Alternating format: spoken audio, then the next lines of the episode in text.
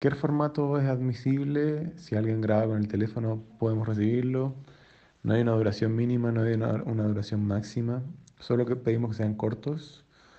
eh, o sea, cortometrajes, formato cortometraje. Eh, nuestras bases de postulación, lo que pedimos es que nos manden un una par de documentos, como un afiche y una ficha técnica, que tienen, que es para poder incluirlos en el catálogo de fin de año, pero no hacemos selección. Eh, solamente hay un criterio que tiene que ver con eh, no mostrar material que podamos considerar que tenga eh, contenido racista, homofóbico o de algún que promueva algún tipo de discurso de odio. Eso sería única eh, caso en el que no proyectaríamos, pero nosotros lo que se recibe se proyecta.